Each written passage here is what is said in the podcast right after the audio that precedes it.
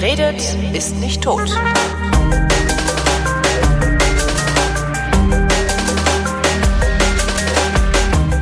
Willkommen zur Fotografie, worin zwei Menschen über Neuigkeiten und sonstiges äh, zum Thema Fotografie besprechen. Der eine davon ist Chris Marquardt. Du änderst die Ansage. Ja, ich weiß nicht, es war mir gerade für mir das so, ich, aber Bist du, gesund? Du Brauchst merkst du ja, Hilfe? du merkst ja, dass ich irgendwie, dass ich mein Gehirn ist nicht das alles. Ich brauche Hilfe dringend. Seit den 80er Jahren schon, aber es küm kümmert sich ja keiner. Mist. Hallo Holger. Hallo. Äh, es hält sich in Grenzen. Ähm, mir, Okay. mir geht nach wie vor, aber das erzähle ich ja jedes Jahr und jeden Winter, mir geht nach wie vor diese Kälte und dieses Graue, das geht mir immer noch aufs Gemüt. Das ist Ich- alles wobei- nicht toll.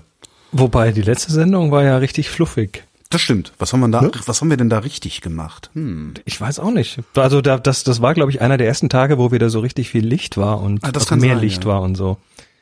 Und da haben wir beide irgendwie, ja, da, da ging so richtig gut ab. Ja. Nee, und ich sitze ja, ich sitz ja auch am Fenster und es ist grau. In grau, grau in grau. Also die dunklen grauen Wolken ziehen am äh, etwas helleren grauen Himmel vorbei. Ich sehe ein paar blaue Nee, Flecken zwischen den Nix hier. Wolken. Null, nischt. Aber ich kann nicht hingucken, weil dann, wenn ich, Niente. guck mal, dann bin ich, schaue ich in die falsche Richtung fürs Mikrofon. Die Bäume sind nach wie vor aus Stein. Die Menschen sind aus Stein, alles ist aus Stein. Berlin, Dann lass- steinerne Stadt. Gibt's ein sehr schönes lass Buch. uns- Steinerne, kennst du von, äh, ähm, wie heißt denn dieser Nee. Cartoonist? Ah, Jason Lutz. Berlin, steinerne Stadt. Und dann gibt's noch Berlin, also er hat so eine, so eine Berlin-Trilogie geschrieben und das sind ganz tolle Bücher. Oh, Auch super gezeichnet. Kurz so ein, zwei, oh, das, das gefällt mir, der Stil gefällt Der mir. Stil ist total geil und der, der hat, äh, der brauchte mehrere Jahre braucht er für so ein Buch. Ach, Weil der extrem langsam arbeitet und sowas. Also wirklich spannend. Das kenne ich. Langsam arbeiten kann Mhm. ich auch. Aber das hat andere Gründe. ja, gut, wenn, wenn die, wenn die Kälte uns zusetzt, dann lass uns doch mal eben über Sibirien reden. Ah, jetzt wird's problematisch. Na gut. Mhm. Du warst, Wird du warst, das? weil, Wird es das? ja, jetzt wird's das, weil nämlich ähm, ich habe auch schon mit äh, Andrea Diener war ja am Baikalsee Ja, ja. Ne? und ich habe mit der auch schon eine Folge aufgenommen. Die muss ich allerdings noch schneiden und bin noch nicht dazu gekommen. Mal und schauen, Andrea sagte aber, du musst die schnell veröffentlichen, bevor du die nächste Sendung mit Chris machst. war ja auch am Baikalsee. Du, ich, ich habe mir hier äh, aufgeschrieben, Frau Diener steht hier tatsächlich in meinen Notizen, weil die hatte ja jetzt auch die Sendungen über Osteuropa mit dir. Ja. Und äh, ich war ja vor dem Baikalsee auch noch ein paar Tage in Moskau. Und da habe ich dann doch viele Dinge wiedergefunden. Also ich glaube, wir müssen es auch nicht wirklich groß breit treten. Ähm, vielleicht reden wir ein bisschen über die Fotografie dort, weil da hast du vielleicht mit der Andrea nicht so viel drüber geredet. Äh, ich glaube gar nicht, glaube ich sogar. Ja. Das ist doch schön. Ähm, habe Warum überhaupt will man bei dem Wetter? ich hab dir den, einen Link mit Bildern geschickt. Ich habe nämlich so ein, so ein kleines Online-Album gemacht. Mm. Oh, wenn du da guckst, dann weißt du vielleicht, warum man da ja, fotografieren okay. möchte. Boah, wenn geiles man Licht. dahin möchte. Also wir hatten, wir hatten tatsächlich wieder so Sibirien-typisch äh, Sonnenschein äh, zum Abwinken. Mhm. Die haben dort, ich glaube, so 200 Sonnentage im Jahr. Also da ist richtig viel äh, Sonne und äh, dann hatten sie dieses Jahr tatsächlich auch relativ viel Schnee auf dem See, was ja erstmal nicht so toll ist, wenn du fotografieren willst. Ne? So, Mhm. Warum? Weil dann sieht's aus wie eine Schneelandschaft. Ach so, ja, Hast stimmt. du Du, willst ja, Eis du willst ja nicht, ne? Eis. Du willst ja sehen, dass es ein See ist. Ja, stimmt. Aha. Aber da wir, da wir mobil waren, also mit Fahrzeugen unterwegs waren, auf dem See, um den See, ähm, sind wir dann tatsächlich äh, einfach zu Gegenden gefahren, wo es, äh, wo es den Schnee weggepustet hat, weil es war teilweise so kalt, dass der Schnee gar keine Chance hatte, sich an dem See festzufrieren und dann hat ihn teilweise einfach wieder wegge weggeschoben. Diese, diese Bilder von Höhlen mit Eiszapfen und sowas, Mhm. also Stalaktiten, Eiszap Eissstalaktiten. Habt ihr die zufällig gefunden oder hast du dann Nee. auch so Local Guides, die sagen, wir müssen dahin, da sieht's geil aus? Ja, äh, also wir sind, wir sind da mit Locals. Wir werden da mit Locals durch die Gegend gefahren. Das heißt, äh, die, die fahren das, die kennen das und äh, die kennen auch den See. Und das sind diese Höhlen entstehen, weil äh, bevor der See zufriert, wird es ja erstmal richtig kalt und dann sind diese Inseln drumrum natürlich alle irgendwie schon tiefgefroren, bevor das Wasser dann mal anfängt zu frieren. Das Wasser hat einfach so viel Masse, dass das wesentlich länger dauert. Und äh, dann gibt es im Herbst immer kräftige Stürme und auf den Winter hin. Und das peitscht dann so das Wasser an den, an den Inseln entlang. äh, an den an den Felsen hoch und da friert's dann fest. Dann hast du diese diese ja diese Höhlen, wo dann eben Eiszapfen hängen, wo dann teilweise irgendwie so tausend Eiszapfen auf dich runter zeigen, wenn du da reingehst. Das ist ziemlich abgefahren. Ich würde mich da gar nicht reintrauen. Da, doch, wenn du da bist, ist das. Es klingt jetzt schlimmer als Okay. es. Als Also es ist. sieht sehr gefährlich aus. Dieser Blick nach oben auf die Eiszapfen. Hui. Den habe ich ja mit Absicht so fotografiert. Ja, klar. nee, du hast, du hast, ähm, du hast dort Temperaturen tagsüber von was weiß ich minus fünf bis minus zehn Grad und Das geht ja. Und nachts geht's auf minus 20 hoch. Also Das dieses. Sibirien, Sibirien mit minus 40, das kriegst du, aber das kriegst du nicht mehr im Februar. Das kriegst du vielleicht im Dezember, Januar Mhm. oder so. Ähm, das heißt, äh, und es ist trockene Kälte. Es Also ist gut erträglich, ist auch für die Ausrüstung gut erträglich. Ähm, brauchst Echt? natürlich bis, Die, die digitalen Mühlen machen das mit? ja, ja, problemlos. Völlig problemlos. Brauchst halt ein bisschen mehr Batterie, weil deine Batterien bei Mhm. Kälte nicht so gerne ihren Saft los, loswerden oder hergeben. Ähm, die Spiegellosen brauchen natürlich dann mehr, Mhm. weil die eh mehr brauchen. Also, da hast du dann ein paar von den Dingern in der Tasche, das ist irgendwie. Wie wart ihr da untergebracht? Weil Andrea erzählte, dass das jetzt so hoteltechnisch nicht so äh, äh, ja prickelnd erschlossen ist. Och, es kommt drauf an, wo du bist. Also ähm, ähm, Andrea war ja am, oben am Nordende Ja. vom Baikalsee und wir waren unten am Südende, beziehungsweise in der unteren Hälfte. Und äh, da ist das, da ist das deutlich besser erschlossen. Und äh, das waren, also äh, äh, ich meine, der, Standard ist dann teilweise nicht so, wie du ihn von hier kennst, aber es ist auch nicht schlimm. Vor allem ist es immer schön warm. Weil die, weil die heizen wie die Bekloppten, ne?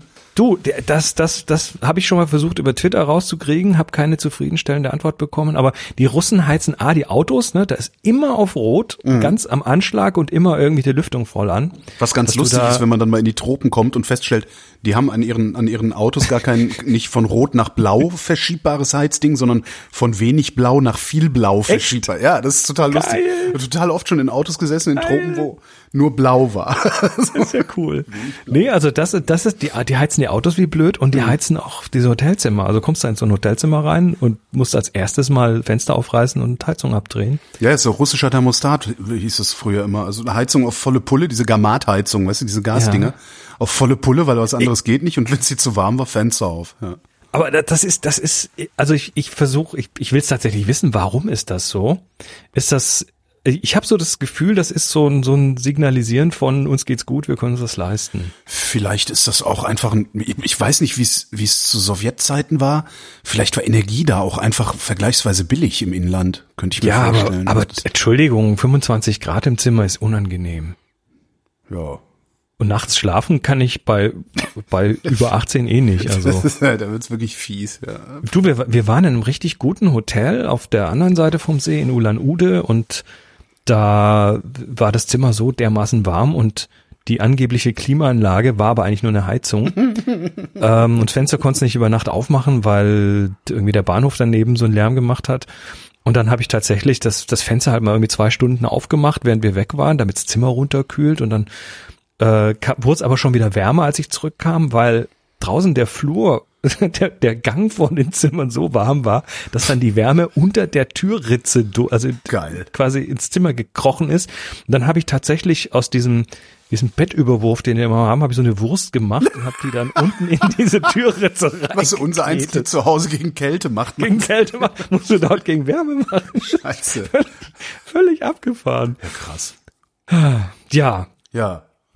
Ja, nee, cool. aber wie gesagt, also dann, dann verweise ich, was die, was die sibirische Kultur angeht, verweise ich mal ganz, äh, dezent ganz, auf die äh, Sendung. dezent die, auf die Andrea, Genau. die noch kommt oder die vielleicht schon gekommen ist. wir werden sehen. Also, ja. Wir werden sehen. Wohin Fotografisch als- wohin- ist ja, es genau. toll auf jeden Fall. Wohin geht's als nächstes dann? Ähm, äh, jetzt geht's erstmal noch nach Äthiopien. Ui. Äh, Omo Valley, das ist so mit, mit, mit äh, zwölf verschiedenen Stämmen, die wir innerhalb von 14 Tagen besuchen. Mhm. Ähm, und äh, danach noch nach Bhutan. Bhutan, was an Nepal und äh, Indien und da warst du doch schon, ne? angrenzt. Da war ich schon. Wobei das gerade tatsächlich so ein bisschen auf der Kippe steht. Weil Corona. Ah, ich dachte, weil China was dagegen hat. Nee, Corona. Also die hatten jetzt tatsächlich, also wir nehmen das jetzt äh, am Anfang März auf und die haben jetzt gerade den ersten Fall. Und das ist äh, eher interessant, weil Bhutan hat wenig Tourismus. Mhm. Bhutan, auch die, die Menschen in Bhutan reisen wenig und ähm, die haben sich auch damit gebrüstet, dass sie keine Corona-Fälle haben. Und jetzt haben sie einen, den hat ein amerikanischer Tourist, Tourist eingeschleppt. Na klar. Und äh, die haben jetzt sehr schnell die Grenze dicht gemacht für, für die Touristen. Ja. Also aktuell ist die Grenze jetzt für 14 Tage zu. Und äh, unsere Reise ist in vier Wochen.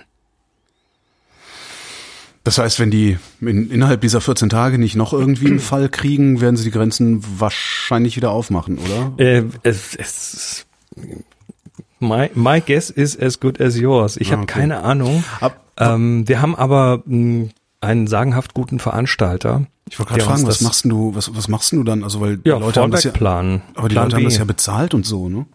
Klar, Plan B. Ne? Also wir haben äh, mit dem Veranstalter habe ich jetzt äh, gesprochen und der hat uns jetzt ein, ein Indien-Alternativprogramm auf die Beine gestellt. Aber da müssen dann die Kunden trotzdem auch mit einverstanden sein. M- Müssen sie, aber also die Reise findet statt ähm, und es ist als Veranstalter ähm, muss ich, habe ich natürlich die Pflicht, alles zu tun, dass die Reise stattfindet, Klar. aber höhere Gewalt ist höhere Gewalt. Ja, stimmt. Und in dem Moment biete ich eine Alternative an, die nicht schlecht ist. Also da hat der Veranstalter äh, hat, der hat uns damals 2015, mit dem arbeite ich schon länger zusammen, hat uns 2015, als in Nepal das Erdbeben war, ähm, hat er uns auch, äh, weil da, da hatten wir eigentlich einen Teil Nepal eingeplant und mussten das dann rausnehmen.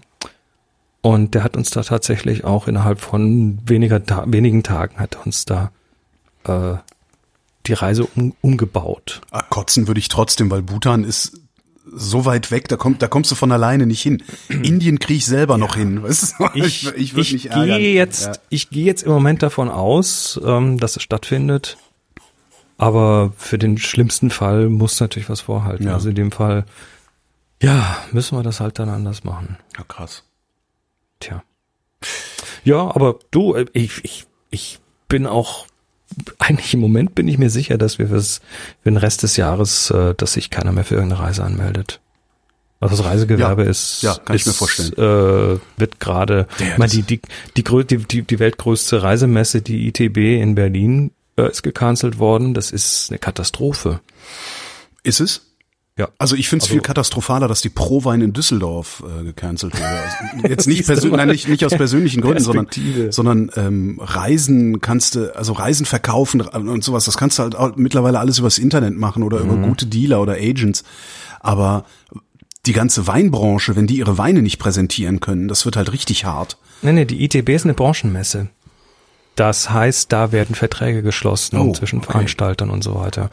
Und äh, der, der unser Veranstalter in Indien, der uns diese Bhutan-Reise organisiert, ähm, der hat da schon jetzt, was weiß ich, wie viele zigtausend vorgelegt an an Gebühren, an Hotels, an was weiß ich allem mit mehreren Mitarbeitern und ähm, der kriegt keinen Cent zurück. Ich habe auch die Tage ein Interview gehört mit irgendwie, ich weiß gar nicht, was das war, aus Südtirol ein Typ. Ich weiß nicht, ob es irgendein, irgendein Abgeordneter oder, oder Tourismus irgendwas war. Der sagte auch, ja, die Leute würden bis in den Herbst hinein jetzt schon ihre Urlaube stornieren. Ja klar. Echt krass. Ich bin heilfroh, dass diese Reisegeschichte für mich nur so ein, ich sag mal, so ein Nebenschauplatz ist. Hm. Dass ich da nicht wirklich, Ja. wirklich davon abhänge. Das ist gerade echt, die, Stand, schön, ja. Die Standbeine sind hilfreich, die anderen. Ja, allerdings, ja, ja, ja, das ist auch, ich habe auch gedacht, so, ey, boah, alter Vater, wenn das jetzt hier dann mal richtig durchschlagen sollte auf die Wirtschaft, wir wissen es ja noch nicht, wenn das mal richtig durchschlagen sollte, dass wir hier wieder so Kurzarbeitsszenarien haben wie 2009, 2010 und so. Puh, Nicht schön, Tja. wirklich nicht schön. Also da bin ich, da bin ich dann auch über mehrere Standbeine ganz, ganz froh und äh, auch gerade über den öffentlich-rechtlichen Rundfunk wieder, weil das ist so, weißt du, die, die sind zwar, was mich total nervt, also ich, die Dienstpläne kommen immer viel zu kurzfristig. Weißt du, in anderen Häusern Ja, weißt du halt ein Dreiviertel, nee, ein Dreivierteljahr, aber so drei, vier, fünf Monate teilweise im Voraus, wann deine Dienste sind. Ich weiß das teilweise erst so fünf Wochen im Voraus, ob ich überhaupt noch im Dienstplan stehe. Ja, Mist. Das ist immer so ein bisschen anstrengend, aber äh, da so eine, so eine relative Bank zu haben, ist echt sehr angenehm. Ja. Ja. Hm. Was gibt's denn Neues aus der Welt der Fotografie? Also, Eigentlich? um mal hier vielleicht ein paar gute Nachrichten. Äh. ja, ja, also so, so Foto, naja, lass, lass uns noch ein bisschen düster bleiben. Es ist, nee, es ist, es ist tatsächlich ein ganz interessantes Ding, äh, was, was ich kürzlich mal äh, ausgegraben habe in einem Blog und zwar bei den F-Stoppers und das ist eine, ja, ein Artikel, normalerweise lese ich keine Artikel, die im Titel am Ende ein Fragezeichen haben. Weil die Antwort meistens Nein lautet, ne? Aber das ist interessant, weil die Frage ist, will this be the next camera manufacturer to fold? Also der, wird das der nächste Kamerahersteller sein, der aufgibt? Was äh, es, es gab ja schon diverse Kamerahersteller, die dann irgendwann gesagt haben, machen wir nicht mehr oder wir verkaufen. Und äh, kürzlich, also kürzlich vor ein paar Monaten war das große Gerücht, äh, Olympus würde seine Sparte da What? zumachen. Ja, ja, das Ja, die geht durch bauen doch richtig gute Kameras. ja, ja, das ist nicht das Thema, ob die gut sind oder nicht. Das ist die Frage, ob sie sie verkaufen, ob der Ja, Markt ja, funktioniert. Und Aber falls äh, sie das, machen, kaufe ich mir nochmal eine, eine Olympus-Ausrüstung für, für äh, Auslaufpreise. Genau, das äh, ist jetzt im im im Zuge von Corona und was weiß ich allem natürlich noch brisanter, weil Kameras aus Japan äh, aus Asien, ne, da, also da, da, die, die haben ja teilweise dann auch Zulieferer aus China und so weiter. Das wird alles Oh gerade shit, so ein ja, die bisschen- kriegen ja, oh Gott. Das hängt alles mit drin. Aber äh, interessant finde ich den Artikel aus einem ganz einfachen Grund. Die gehen mal her und schauen mal äh, nach, ähm, womit die Kamerahersteller denn noch so Geld verdienen. Weil die sind nämlich nicht nur Kamerahersteller, sondern äh, die haben teilweise ein, ein viel, viel größeres anderes Business. Also wenn man sich diesen Artikel mal durchliest, genau, also äh, fangen wir mal oben an. Canon, immer noch der größte Kamerahersteller. Ähm, die haben irgendwie 25 Prozent ihres Businesses in Kameras. Und 75 Prozent in was? In Printing, Medical Imaging, Ah, also ganz andere Bereiche, die Olympus, Olympus macht doch auch total viel Medical-Zeugs, ne? Ol- Olympus äh, macht nur 6% seines Gesamtumsatzes äh, oder Gewinns, also auf jeden Fall äh, 6% nur äh, mit Fotografie. Das ist also sehr, sehr klein bei Ja. Olympus. Die haben ganz viel Medical, Endoskope, Ja, ich äh, weiß, ein Schulfreund, der Vater hat damals so schon. Olympus äh, Medical Machines verkauft. Ja. Äh, Sony, ne, das ist ein Unterhaltungskonzern oder ein Haltungselektronikkonzern, äh, da habe ich jetzt keine Zahl gefunden, aber äh, da ist auch das Fotobusiness mit Sicherheit nicht wirklich groß. Ähm, Nikon hängt sehr groß im Fotobereich. Die Hälfte von deren Business hängt von der Fotografie ab. Der Rest sind Ferngläser. Die machen auch Medical, aber auch so genau so Ferngläser, Precision-Geschichten, Präzisionsinstrumente. Ähm, Rico Pentax ist eigentlich hauptsächlich im Printer- und Kopierer-Business. Die machen nur 8% mit Kameras. Und Fuji äh, hat als, als Hauptbusinesses irgendwie Dokumentenmanagement, Drucken und Healthcare. Und die Kameras machen 16% aus. Wobei von diesen 16 Prozent der größte Teil tatsächlich auf die analoge Geschichte geht, also Thema Instax und so Zeug. Ah, das, ja. Und vom Gesamtdingens nur 5 Prozent auf, auf, das, auf das digitale Fotografieren geht. Also die, das ist teilweise echt, echt klein. Panasonic nochmal so ein Ding, ne? Also sind ja auch bekannt für Fernseher, Projektoren, Genau. äh, Consumer Electronics. Ähm, Also zumindest ist das Letzte, was, an was man denkt bei Panasonic, sind Kameras, ja. Genau, und deren Marktanteil an Kameras war 2018 bei drei Prozent. Hm. Also äh, aktuell auf den Topplätzen Canon, die werden mit Sicherheit bleiben. Sony, Sony hat jetzt Nikon überholt vor zwei Jahren oder so. Das heißt, Sony ist auf Platz zwei, Nikon auf Platz drei. Ähm, und Sony wächst weiter, also Canon muss sich echt warm anziehen. Parallel dazu schlagen natürlich die ganzen Smartphones kräftig in die Bresche. Äh, da wird, die gucken sich alle gerade ziemlich um. Ähm, aber von diesen drei großen ist auf jeden Fall Nikon am meisten vom Kamerabusiness abhängig. Das heißt, wenn da irgendwas schief geht, dann werden dies wahrscheinlich am meisten zu spüren bekommen. Ich bin gespannt. Das fand ich ganz interessant. Und bei den kleineren, bei den kleineren hast du, ähm, Ja, so die, diejenigen, bei denen es möglicherweise äh, am schwächsten aussieht, sind Rico Pentax. Da hatten wir ja schon mal Pentax, die dann ja irgendwie verkauft wurden an Rico und da jetzt weiterlaufen, aber ob das weitergeht. Ich kenne auch genau richtig. einen Menschen nur, der mit einer Pentax fotografiert. Also die Pentax sind, die Pentax, äh, die haben, die sind sehr technisch. Die sind unglaublich gut.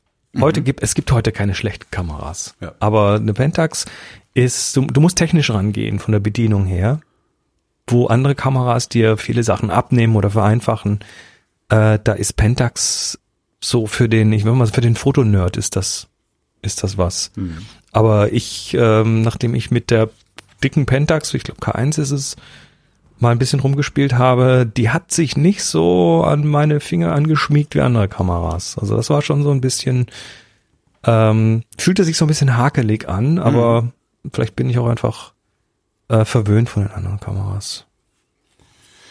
Ich habe übrigens jetzt also, in die Shownotes habe ich nur den Teil der Überschrift genommen, der sagt The next camera manu manufacturer to fold, also ohne will this be und ohne Fragezeichen. Naja, der Artikel gibt dann keine letztendlich auch keine abschließende Antwort darauf. Das ja. heißt, äh, ist natürlich ein Clickbait-Titel, aber ich finde es ja, ganz spannend, das mal so äh, so geschäftsmäßig sich anzuschauen. Ja. Ah, was gibt es noch? Ach ja, ähm, mhm. Äh, so, so, sollen wir unser Spezialthema kurz äh, Ach, zwischen Spezial, reinschieben? Äh, Hummus meinst du? Achso, eigentlich nicht wirklich, aber Moni, Moni, Moni hat äh, gebeten, dass wir das äh, Thema Hummus, wir haben uns kürzlich irgendwie auf Twitter mal ein bisschen gepingpongt mit äh, dem Thema Hummus. Stimmt, wir müssen das ja immer noch, immer noch erklären. Hm? Also Hummus. Hummus. Ähm, wie, wie geht dein Hummusrezept? Mein Hummusrezept geht, äh, man nehme Kichererbsen. Ja. Also ich, ich nehme Kichererbsen. Ich habe bisher immer aus der Dose genommen, zuletzt mal äh, äh, frische, also ähm, getrocknete und dann über Nacht in Wasser eingelegt. Mhm. Was? Und kochen. Klar, kochen. Äh, die aus der Dose koche ich auch nochmal. Die sind zwar schon gekocht, aber die koche ich trotzdem nochmal. Mhm. Äh, und zwar habe ich irgendwo bei Otto Lengi mal gelesen, man ah, braucht, da haben wir uns das auch. Man ja. braucht Kichererbsen, die man ohne großen Kraftaufwand zwischen den Fingern zerdrücken kann. Und das geht mit den Dosen mhm. Kichererbsen auch nicht. Die musst du auch nochmal kochen. Also ja, Kichererbsen kochen.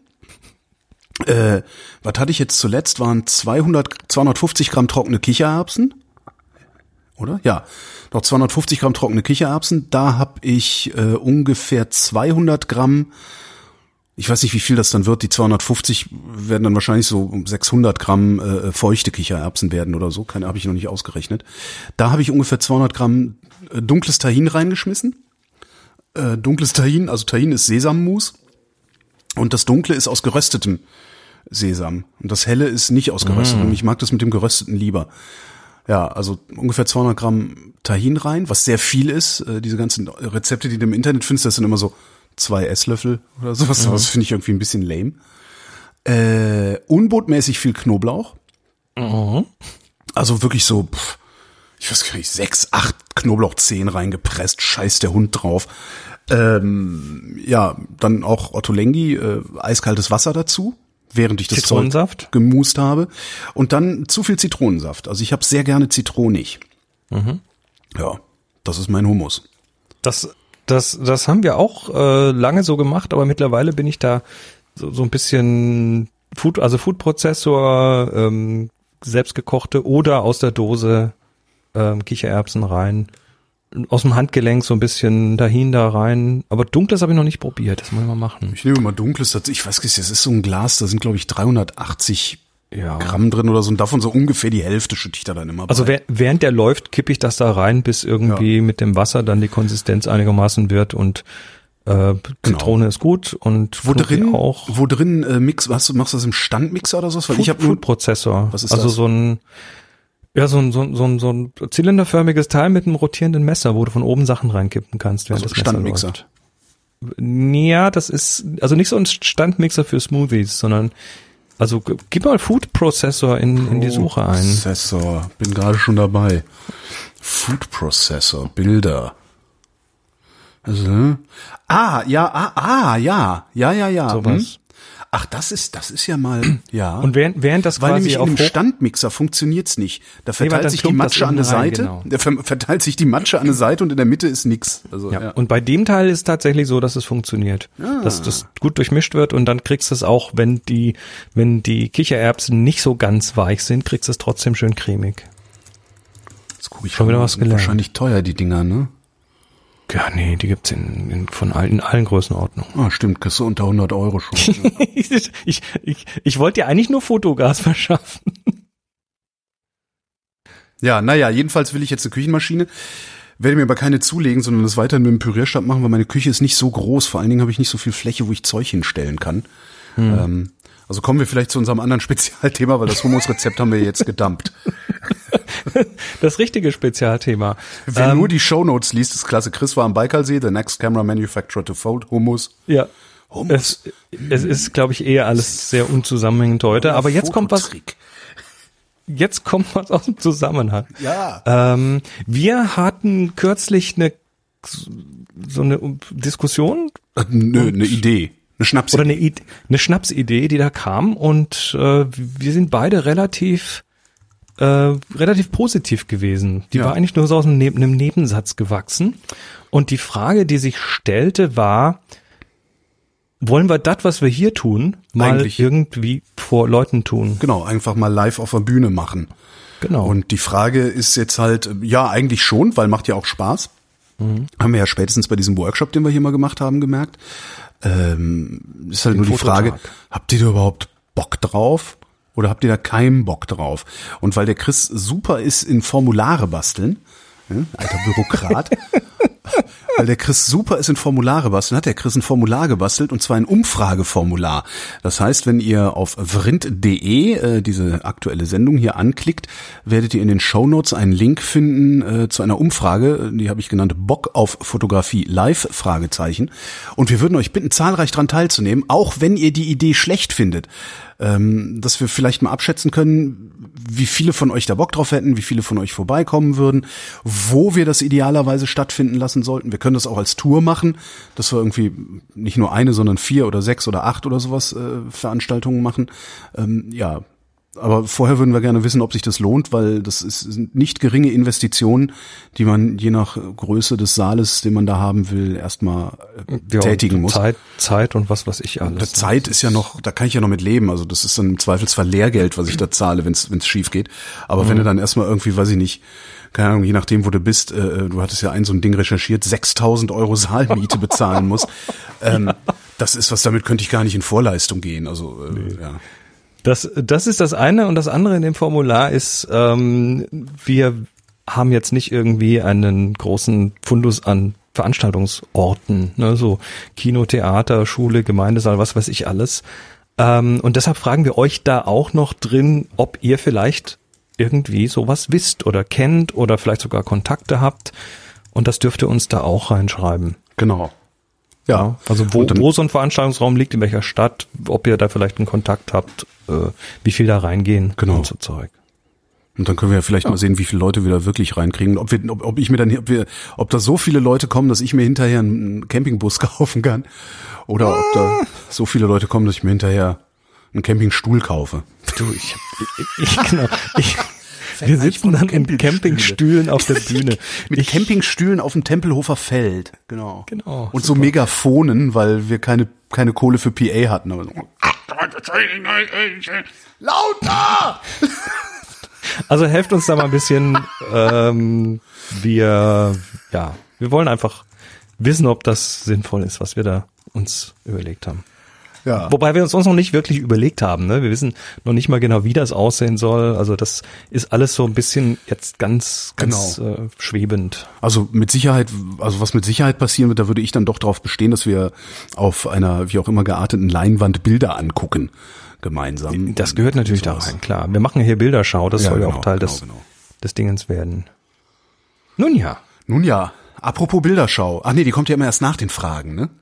Ähm, ich würde sagen, dass wir das tatsächlich wieder so machen, Fragen und Bilderschau. Ja. Und äh, ich habe jetzt auch irgendwie seit der letzten Sendung nicht wirklich große tolle News, außer Ich dass ich in der. Kälte war und Insofern. Ich habe hab die News, dass ich nicht in der Kälte war und darum auch keine News habe. Ja, äh, ja lass uns doch fragen. Also wir, wir haben welche, toll, welchen tolle Food, viele welchen Fragen. Food-Prozessor hast denn du eigentlich? Das sage ich dir jetzt nicht, Doch, sonst gehst du jetzt Das ist recherchieren. direkt so KitchenAid, ne? 5000 Euro. So. Nicht ganz, nee, nee, wir, wir haben, wir haben so eine, so eine Kenwood-Küchenmaschine und das ist der Aufsatz dafür, obendrauf. Ah, ein Aufsatz. Okay. Hm, ah, Nee, du hast Nee, keinen ich, Platz ich klick da, ja, ich klick das jetzt mal weg. Genau, das ist, äh, aber vielleicht könnte ich Kada so ein Ding mal schenken. Die hat da auch keinen Platz für, aber die macht öfter Hummus als ich. Okay, meinst du, ist auch eher eine Ausrede gewesen jetzt, ja? Leute, schickt dem Holger Hummus.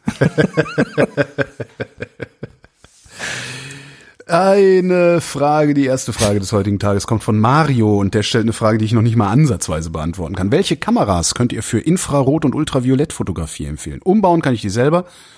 Was so ein Satz ist. Ja, nee, kein Ding. Umbauen kann ich die selber. Äh, Könnte ich nicht. Umbauen kann ich die selber, aber es gibt ja sicherlich Erfahrungen bezüglich der Eignung. Bei Ultraviolett ist auch die Optik ein Problem. Ja, also umbauen kannst du selber. Ich, ich, ich muss, glaube ich, für die anderen, die das nicht können, kurz erklären, was das überhaupt bedeutet. Also äh, Infrarotfotografie ist äh, Fotografie dem Infrarotlichtbereich, den wir nicht mehr sehen können, aber den die Kamerasensoren durchaus noch sehen können. Ähm, damit der nicht stört, wird der normalerweise bei Digitalkameras weggefiltert. Das heißt, vor dem Sensor befindet sich ein Paket von Filtern. Ja, das ist so, ein- so eine Glasplatte mit verschiedenen Schichten drauf und da ist unter anderem ein Infrarotfilter drin, der das wegfiltert. Und deshalb sind viele Digitalkameras eben nicht so für die äh, Infrarot und übrigens auch UV, also den anderen Teil, das, das andere Ende des Spektrums. Und ähm, das heißt übrigens auch, wenn ihr Staub auf dem Sensor habt, habt ihr den nicht auf dem Sensor, sondern auf diesen Filtern. Also der Sensor selber sitzt dahinter.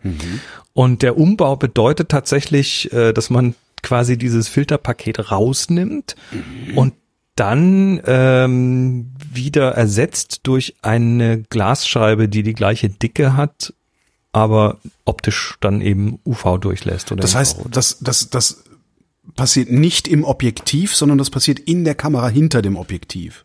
genau. Ah. Ich hätte gedacht, man Ähm, macht einfach ein UV-Objektiv drauf oder sowas und fertig.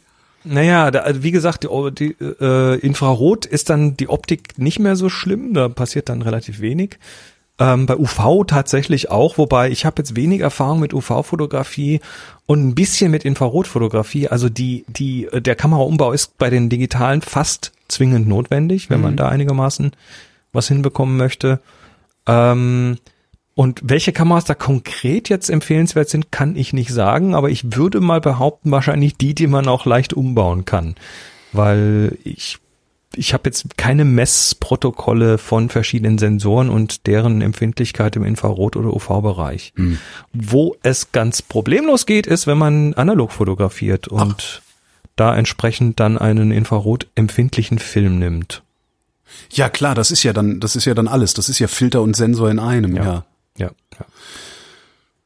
Ist Aber das, das- denn, ist das denn so, so, also ist das problemlos möglich? Also komme ich problemlos an die Filme ran? Kriege ich die problemlos auch entwickelt?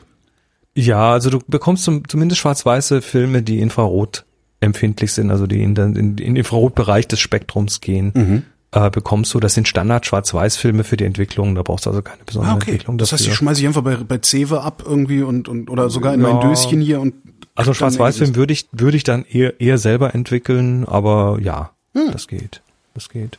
Und äh, wenn du Infrarot fotografierst, dann ist es ja oft noch so, dass man ähm, also ein Infrarotfilm sieht alles plus Infrarot.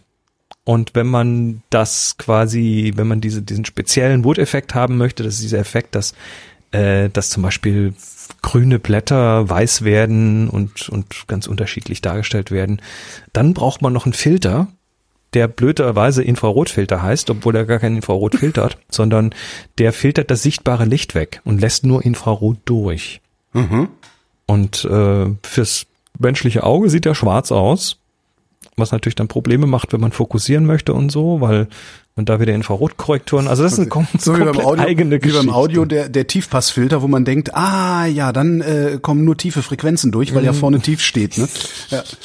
Das ist, Na gut, also äh, es ist es it's complicated, Mario. Tut mir leid, ich habe dir leider keine einfache Antwort darauf. Wirst wahrscheinlich selber noch mal ein bisschen forschen müssen.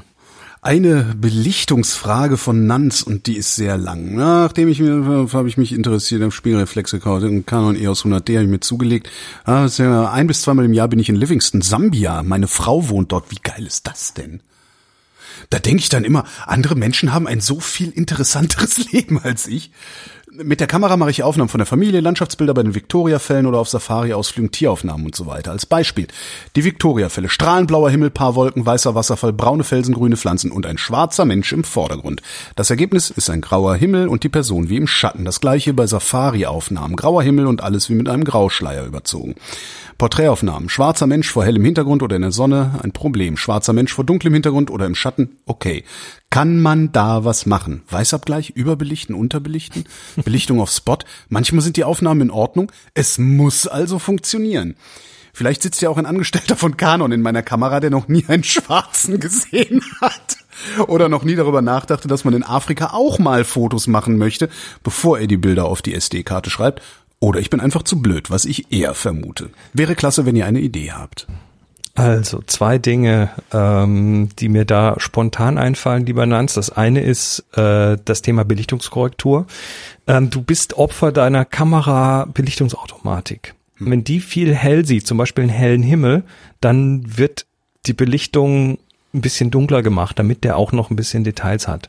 Und äh, dann werden tatsächlich Menschen mit dunkler Hautfarbe äh, möglicherweise dann zu tief belichtet.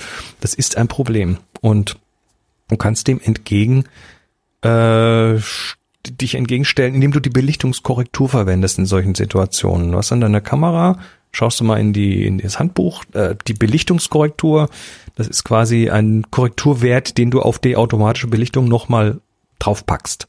Also macht die Kamera zu dunkel und du sagst, äh, äh, mach mal bisschen heller. Also Belichtungskorrektur ist das eine. Und das andere ist, ich würde in diesen Situationen versuchen, Kontrast rauszunehmen. Und das kannst du tatsächlich auch in der Kamera machen und zwar bei der Einstellung für den sogenannten Bildstil. Du hast eine Canon und die Canon äh, 100D, die du hast, hat einen, eine Einstellung für den Bildstil und der steht bei dir, wenn du den nicht verändert hast, auf Standard. Mhm. Und äh, damit macht er äh, standardmäßig ein bisschen stärkeren Kontrast rein, damit die Bilder ein bisschen besser knallen. Aber äh, in den Situationen ist das halt dann vielleicht zu viel. Das Stimmt, heißt, dann will der den Himmel überzeichnen, dann will der das grüne Gras überzeichnen. Dann hast dann, du auch noch einen starken Kontrast zu dem Schwarzen, der im Vordergrund steht, den will er dann auch und dann noch. Hast, ja, mhm. dann hast du, dann hast du jemanden mit dunkler Hautfarbe und ja. dessen dunkle Hautfarbe wird dann noch dunkler dadurch ja. und säuft dann ab.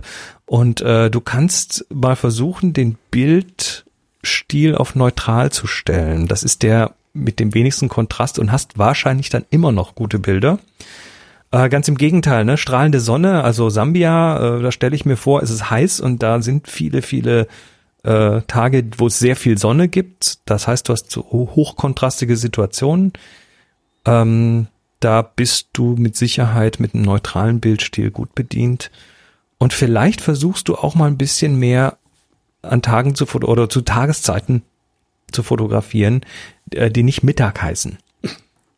Also eher so im Bereich von äh, Stunde vor Sonnenuntergang, Stunde nach Sonnenaufgang. Da hast du andere Lichtsituationen, die vielleicht auch besser funktionieren. Hm. Ich guck gerade, wo Sambia ist. Oh. Okay, Wie nah liegt das denn am, ich, am Genau, Äquator? da, da, da habe ich gerade nachgeguckt. Es geht so, aber es ist schon ziemlich dicht dran. Also der Äquator geht durch die Demokratische Republik Kongo und Sambia sieht, schließt südlich an. Das heißt, du hast dann, ja, musst halt um ist, ja, nö, sechs Uhr morgens aufstehen, kannst eine Stunde fotografieren. ja. Aber probier das doch mal. Versuch das doch hm. mal. Nächste Frage kommt von Joachim. Wie brauchbar sind Nahlinsen? Sind sie so gut, dass ein Makroobjektiv obsolet wird? Und lieber Chris, ich füge hinzu, was zum Teufel sind Nahlinsen? Nahlinse, man kennt sie auch als Lupe. als, als deine Frau. Moni, Nahlinse, nein. nee, Nahlinsen, Nahlinsen sind äh, im Prinzip eine, ist eine Lupe, die man vorne auf den Filter drauf, also da drauf schraubt, wo der Filter normalerweise draufkommt. Ja, das so. hat so ein Filtergewinde okay. und mhm. dann kannst du die kaufen. Die werden, glaube ich, sogar in Dioptrien angegeben. Und es gibt äh, die, die etwas bessere Form, heißt Achromat. Ein Achromat ist eine Kombi aus zwei Linsen, die aufeinander geklebt sind. Die vergrößert auch, aber korrigiert noch so ein bisschen die Farbränder, äh, die da entstehen können. Und äh, die sind schon ganz okay.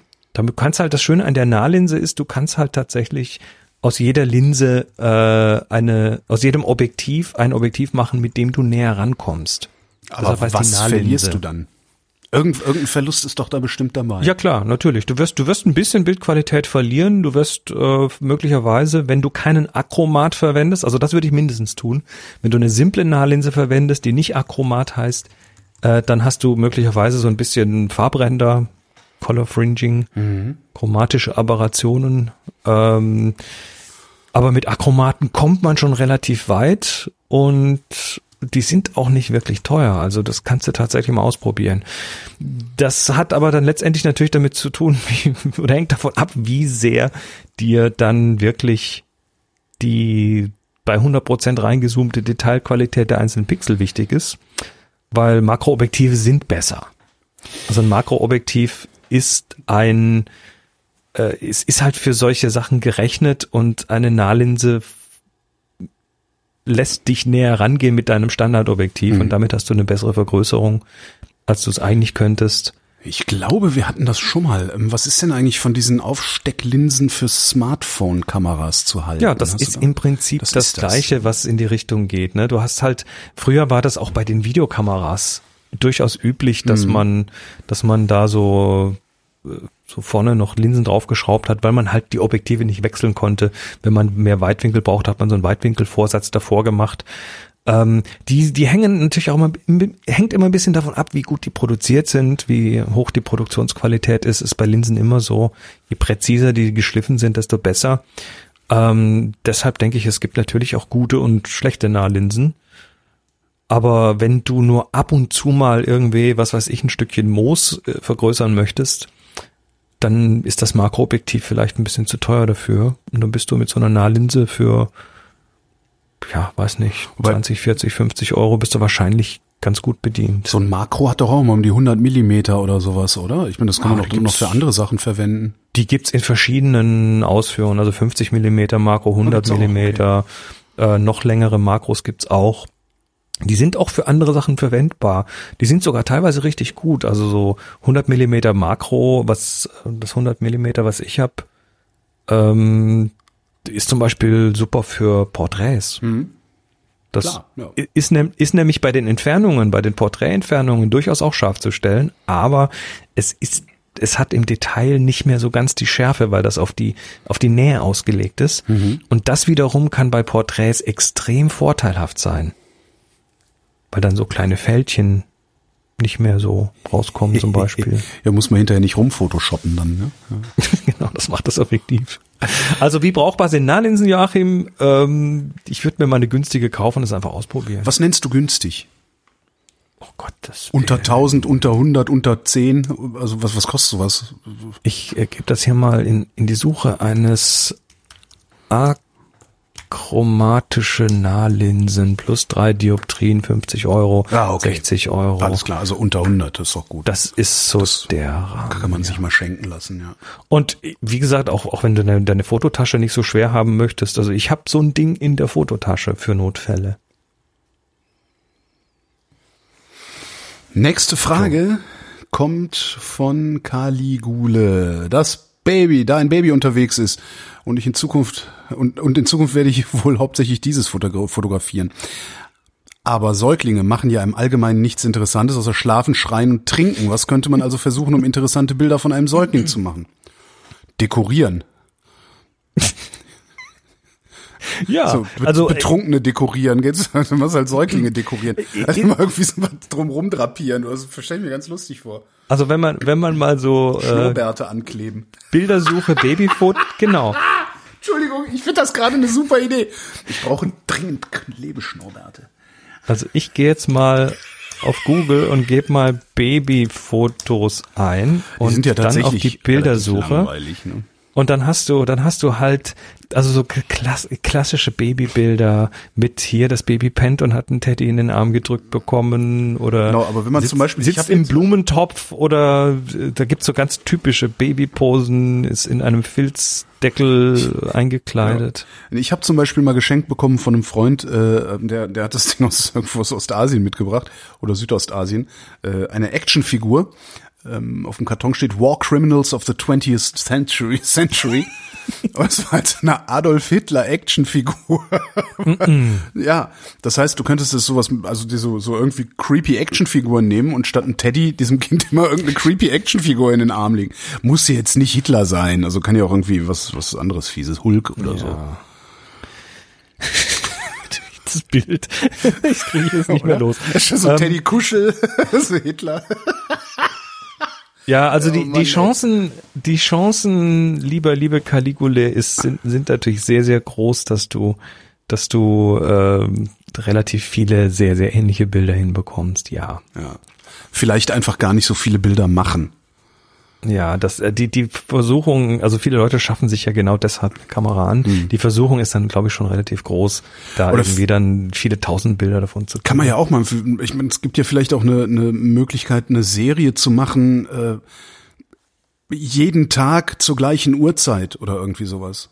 Oh, da gibt's ja Projekte. Ja, ja, eben. Und wenn man das lang über, genug über macht, du das, Jahre. ja genau, wenn du das über Jahre machst, jeden Tag zur gleichen Uhrzeit, äh, das Kind ein, einmal fotografieren, vielleicht irgendwie in seinem Bett oder vor einem bestimmten Hintergrund oder so, dass du dann eine Entwicklung siehst über die Zeit und daraus dann ein GIF machen kannst irgendwann mal oder irgendwie sowas, weil dann wird's ja wieder interessant. Das geht dann so bis 15, 16 und dann rebelliert das Kind und dann hört die Bilderserie auf. Genau. Und dann fotografierst du es im Knast, weil es rebelliert. machst du noch eine Serie, hinter schwedischen Gardinen. Super. Nächste Frage kommt von Frieda. Ich habe eine Frage zur Fotobearbeitung. Wir fotografieren mit mehreren Kameras. Wie kann ich für das Fotobuch die unterschiedlichen Himmel- und Wasserfarben angleichen? Ich nutze Lightroom 5, bekomme die Einstellungen aber alleine vom Eindruck her nicht hin. Dazu bin ich wohl künstlerisch zu wenig begabt. Gibt es eine technische Möglichkeit? Und zwar schon beim Aufnehmen und insbesondere nachdem man zu Hause die unterschiedlichen Aufnahmen vor sich hat. Also du Template, wo man alles reinschmeißen kann, das wär's, ne?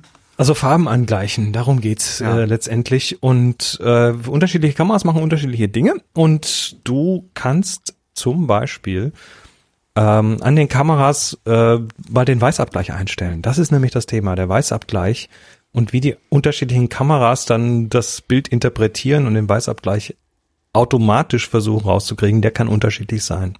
Manche Kameras tendieren tatsächlich dann eher ein bisschen den kühlen Bereich, manche eher in den warmen Bereich. Und wenn du jetzt guckst, dass alle Kameras beim Fotografieren quasi einen für diese Situation angemessenen Weißabgleich eingestellt haben, dann bist du schon fast golden. Das heißt, im, wenn du in der Sonne fotografierst, stell den Weißabgleich auf Sonne.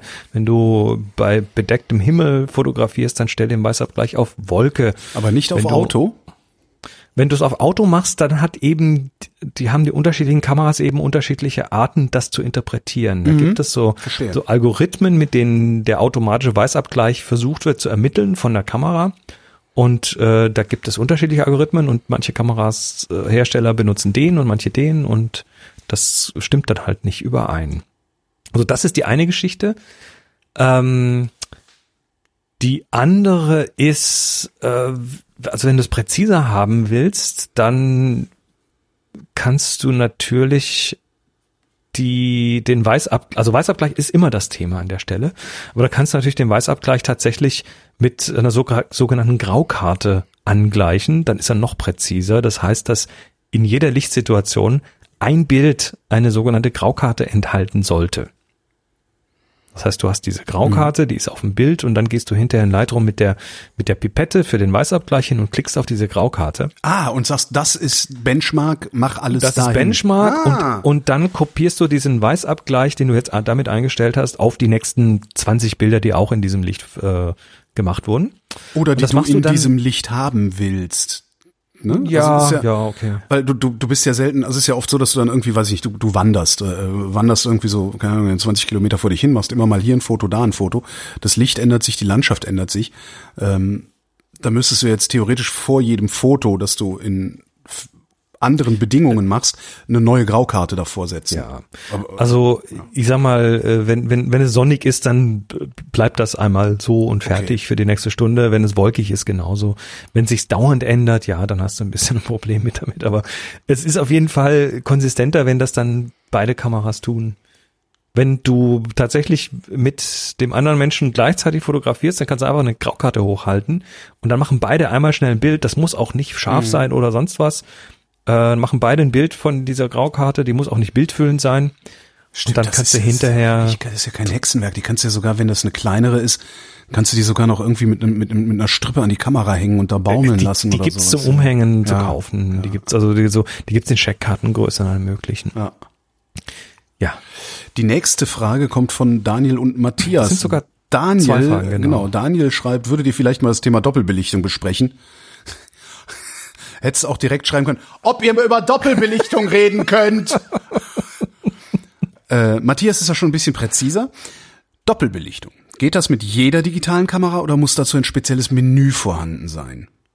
Der, Ich also, habe ja, ich habe ja Doppelbelichtung fand ich finde ich was heißt fand ich habe ich früher öfter gemacht, aber analog finde ich Doppelbelichtung halt super, weil äh, du dann eben Unberechenbar, ne? Genau, weil du eben doch nicht weißt, was bei rumkommt. Das fand ich immer toll. Irgendwie so, ah, Da gibt es tatsächlich Projekte, wo du einen Film belichtest, ihn wieder zurückspulst, ihn dem nächsten gibst. uh, Und dann gibt es so Ketten, wo dann zwei, drei Leute hintereinander den gleichen Film belichten. das ist geil. Und dann guckt man mal, was bei rauskommt. Finde ich, finde ich sagenhaft, solche Geschichten. Ähm, wäre natürlich Doppel- total cool, wenn dann wenn dann immer also wenn das negativ auch auf ne- wenn das negativ auf negativ passen würde, weil jeder fädelt ja auch ein bisschen anders ein in seiner Mühle, ne? Äh, ja, natürlich. Ja. Ja, logisch. So, ja, geht das mit jeder Digi geht das mit jeder digitalen Kamera? Nee, geht nicht mit jeder digitalen Kamera. Also äh, Doppelbelichtung heißt ja, dass ähm, also bei Film heißt es, du hast äh, zweimal das oder du hast auf den gleich auf das gleiche Stück Film zwei Bilder gemacht. Bei digital bedeutet das, du hast in irgendeiner Form das eine Bild mit dem anderen äh, ja, das, das eine Bild dem anderen digital überlagert. Das ist eigentlich eine digitale Doppelbelichtung. Die machst du bei manchen Kameras, kannst du die machen, ja. Äh, da gibt's dann irgendwo Sicherheit einen Eintrag äh, in, im Menü, wo du wo das auswählst, dann machst du das erste Bild, dann machst du das zweite Bild. Du kannst auch mal bei manchen Kameras mit Sicherheit dreifache Belichtungen machen. Aber äh, die meisten Kameras können das nicht. Und das ist typischerweise eine Geschichte, die du hinterher machst, in der Nachbearbeitung. Mhm. Heißt, du nimmst das eine Bild und äh, hast dann eine Software wie zum Beispiel äh, Affinity Photo, wo du einfach mit Ebenen arbeiten kannst. Das heißt, du nimmst das eine Bild und dann nimmst du als zweite Ebene drüber das zweite Bild und dann änderst du die Transparenz dieser Ebene. Das heißt, du kannst durch die eine Ebene so halb durchgucken und schon hast du deine Doppelbelichtung. Gibt's das auf Knopfdruck oder muss ich da drüber nachdenken jedes Mal? Hier Ebene, Klick, da Ebene, Klack. Das ist ein Ich- manueller du- Prozess. Ich, ich, ich frage jetzt aus der Perspektive von jemandem, der in 95, wenn nicht mehr Prozent aller Fälle Apple Fotos benutzt für seine Nachbearbeitung und gelegentlich mal Lightroom einschaltet und dann immer wieder neu nachdenken geht's muss. halt leider nicht. Ja, okay. Aber ich gucke jetzt gerade mal, ähm, es, es muss mit Sicherheit irgendwie Apps geben, die das können. Also wenn du dann äh, sowas auf dem Smartphone machst. Double Exposure Effects, Image Blender, Enlight, Blend Me, Double Exposure, Blend Editor. Also ich finde jetzt bei der Suche nach Double Exposure, ich werf dir das mal über den Zaun und kannst es in die Shownotes machen, äh, finde ich hier so diverse Artikel, die solche Doppelbelichtungs-Apps haben. Und das ist halt beim, beim Smartphone ist das toll, weil du hast ja auch gleich noch ein schönes Display und kannst dir dann vielleicht auch noch ein bisschen aussuchen, wie es zusammengebastelt werden soll und so weiter. Das wäre so Okay. mein Tipp an der Stelle. Zum einfachsten.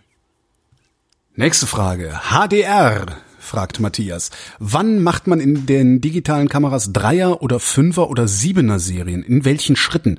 Kann das grob pauschalisiert werden oder gibt es keinen Anwendungsfall, in dem sieben Bilder mit plus minus zwei EV nötig sind?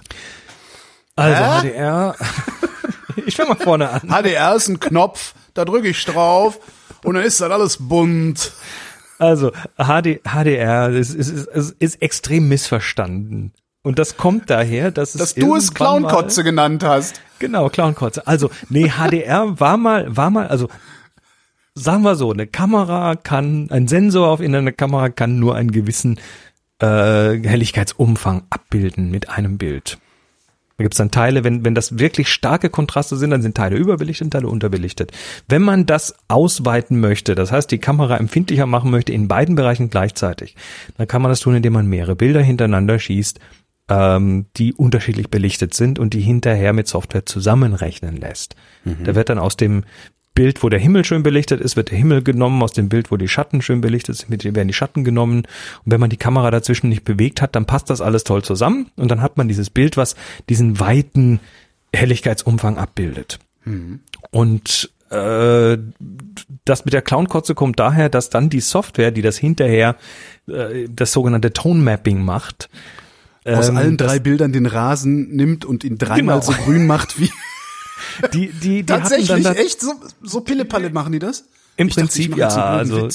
Nee, da wird, da wird tatsächlich halt, halt alles irgendwie extrem überzogen und das ist Gott sei Dank nicht mehr so häufig. Das, äh, da haben die meisten haben diese, diese HDR-Pubertät hinter sich und sind jetzt wieder sind jetzt wieder normal. HDR ist aber toll, wenn man tatsächlich einfach nur diesen Dynamikumfang der Szene einfangen möchte, mhm. ohne es jetzt ganz zu übertreiben. Das, das heißt, da ist dann noch ein bisschen Zeichnung im Himmel, obwohl der eigentlich sehr hell war und der Vordergrund hat trotzdem noch Details, ähm, obwohl da kein Licht war. Und das äh, wenn du, wenn du ein Smartphone hast heutzutage, dann macht das das schon automatisch. Da musst du nichts tun. Das erkennt quasi, oh, das ist eine Szene mit viel Dynamik, mit viel Helligkeitsumfang. Ich mach mal HDR. Mhm. Und rechnet das für dich zusammen. Ähm, das machen die einen besser, die anderen schlechter, aber generell ist das heute Standard in den Smartphones, in deiner digitalen Spiegelreflex oder spiegellosen Kamera musst du das auch noch anschalten. Da gibt's auch tatsächlich so einen HDR-Modus manchmal wo das dann auch so ist, du drückst drauf, es macht klack, klack, klack, hintereinander mehrere Bilder und mhm. das rechnet es dir in der Kamera zusammen. Oder du machst es manuell, du machst eine sogenannte Belichtungsreihe und sagst quasi der Kamera, mach zum Beispiel drei Bilder, eins da, wo du es gemessen hast, in der Mitte, eins minus eine Blendenstufe, eins plus eine Blendenstufe und hinterher musst du es dann zum Beispiel in Lightroom äh, zusammenrechnen. Mhm. Und jetzt kannst du deiner Kamera an dieser Stelle sagen, mach mal drei Bilder oder mach mal fünf Bilder oder mach mal sieben Bilder. Je nach Kamera, Hersteller und Modell ist das unterschiedlich. Und äh, sag ihm dann auch noch, mach zwischen den Bildern eine halbe Blendenstufe, eine ganze, zwei Blendenstufen und so weiter. Und der Matthias will jetzt wissen, ob man da quasi eine grobe Pauschalaussage machen könnte. Ich persönlich mache selten HDR, aber wenn ich's tue, dann mache ich's in der Regel mit drei Bildern. Und ob ich da jetzt eine oder zwei Blendenstufen Unterschied dazwischen mache, das entscheide ich aus dem Bauch raus. Und das kommt aus der Erfahrung. Hm. Also im Zweifel, wenn du dir nicht sicher bist, ähm, würde ich sagen, mach mal drei Bilder plus minus eine Blende oder plus minus zwei Blenden. So in dem Bereich läuft das. Ähm, du kannst natürlich, wenn du ganz viel Zeit und Lust hast und es noch perfekter hinbekommen willst, kannst du es auch mal mit fünf oder sieben probieren. Aber da würde ich sagen, probier das mal, üb das mal, teste das mal in verschiedenen Situationen. Das ist so eine Sache, die kann man gut testen. Ja, wenn Sonnentag ja. ist, dann such dir eine kontrastreiche Szene raus, wo viel Schatten und viel Licht ist und Stativ äh, und durch. Ja. Du brauchst noch nicht mal Stativ. Die Software kann sogar die Kamera, wenn du es aus der Hand schießt, äh, kann, kann das quasi angleichen. Ach. Und du kannst. Das ist ja praktisch. Du kannst einen simplen, einfachen Test machen, indem du die gleiche hochkontrastige Szene einmal mit drei, einmal mit fünf, einmal mit sieben machst und das Ganze dann jeweils mit ein oder zwei Blendenstufen und hinterher die Ergebnisse vergleichst. Dann hast du sechs Bilder äh, insgesamt und dann guckst du, welches das sieht am besten aus und das äh, und dann schätzt du noch ab, ob du diesen Aufwand dann auch in Zukunft so treiben möchtest. Und dann hast du deine Lösung für dich. Ja, super. Put it to the test. Übrigens, übrigens eines meiner Lieblingslieder von They Might Be Giants. Put it to the test. Nee, da ist bei mir immer noch Birdhouse. Aber gut, das war die Single. Manolo fragt, angesichts der Diskussion über Stress in der Fotografie durch zu viel Ausrüstung habe ich folgende Frage. Reduktion fördert oft Kreativität. Wenn ihr euch auf eine Konfiguration Kamera plus Objektiv beschränken müsstet, was würdet ihr wählen? Ja, die Antwort ist für mich einfach. Das ja. ist von, von eine vollformatige Spiegelreflex mit einem 24er Tilt Shift.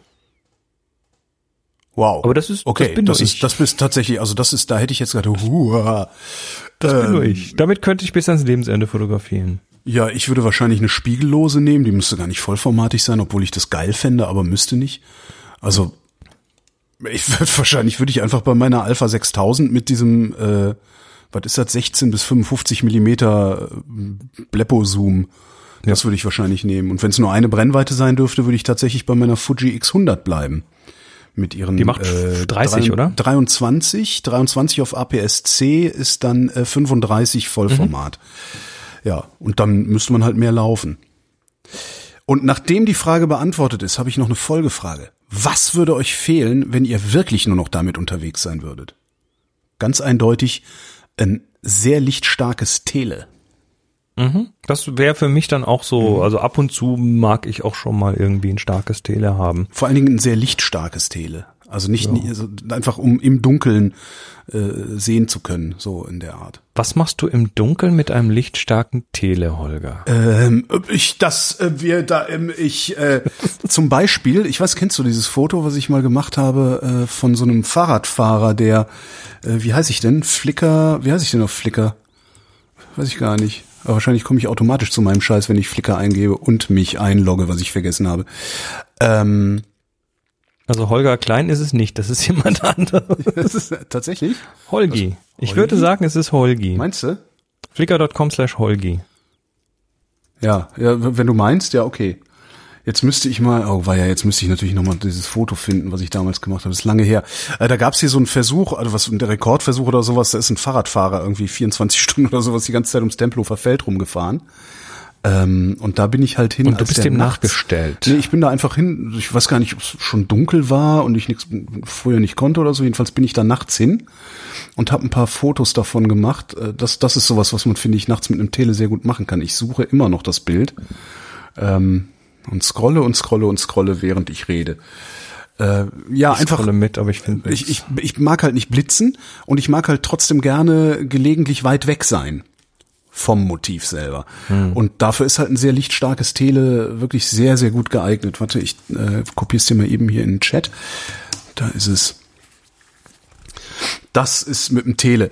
Äh, Könnte, Ah. ja, äh, könnte man natürlich Wird auch. der vom Auto gejagt?